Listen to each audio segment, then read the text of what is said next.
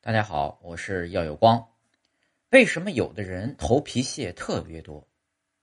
梳头的时候啊，头皮上总会或多或少的落下头皮屑。头皮屑是头皮新陈代谢的产物，每个人都会产生。头皮屑通常不会给人带来特别的感觉，但如果数量过多，往往会影响美观。头皮屑是怎样产生的呢？原来啊。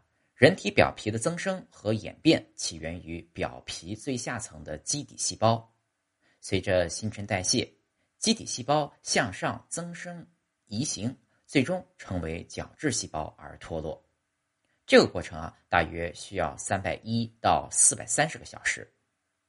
一个人的角质细胞每时每刻都在脱落，只不过每个细胞仅有几个毫微米大小，而不会被人发觉罢了。可见。头皮屑实际上就是脱落的角质细胞。那么，为什么有些人的头皮屑会非常多呢？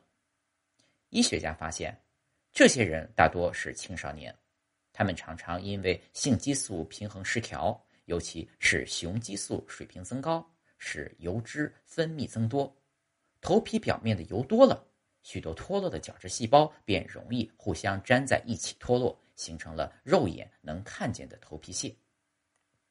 除此以外啊，有些人喜欢用碱性很强的肥皂洗头，或者使用一些刺激性大的药物，也会使头皮屑增多。